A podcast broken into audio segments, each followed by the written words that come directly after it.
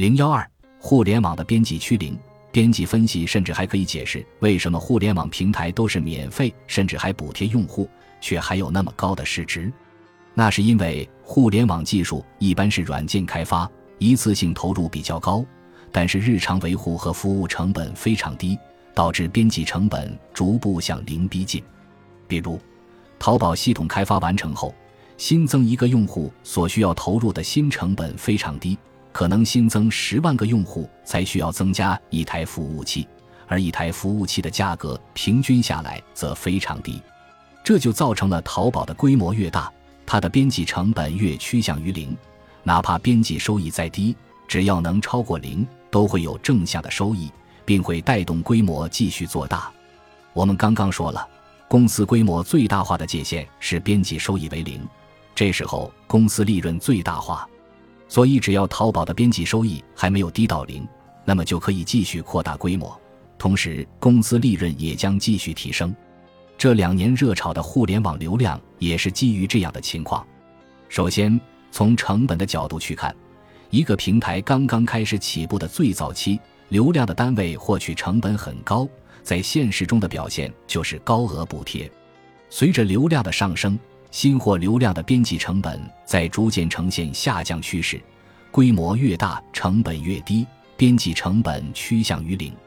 但从收益的角度来看，则正好相反，流量在边际上呈现上升趋势，越到后期，流量的收益就越高。这就是为何互联网企业前期都在拼命烧钱吸引流量的原因，因为互联网的创业逻辑是先形成流量。等到流量形成后再变现，这也正是互联网时代投资的基本逻辑。投资于一家用户和收入增长远远快于成本增长的公司。下面，我们用一个例子就能看出来，互联网模式对传统企业带来了边际效用的结构性冲击。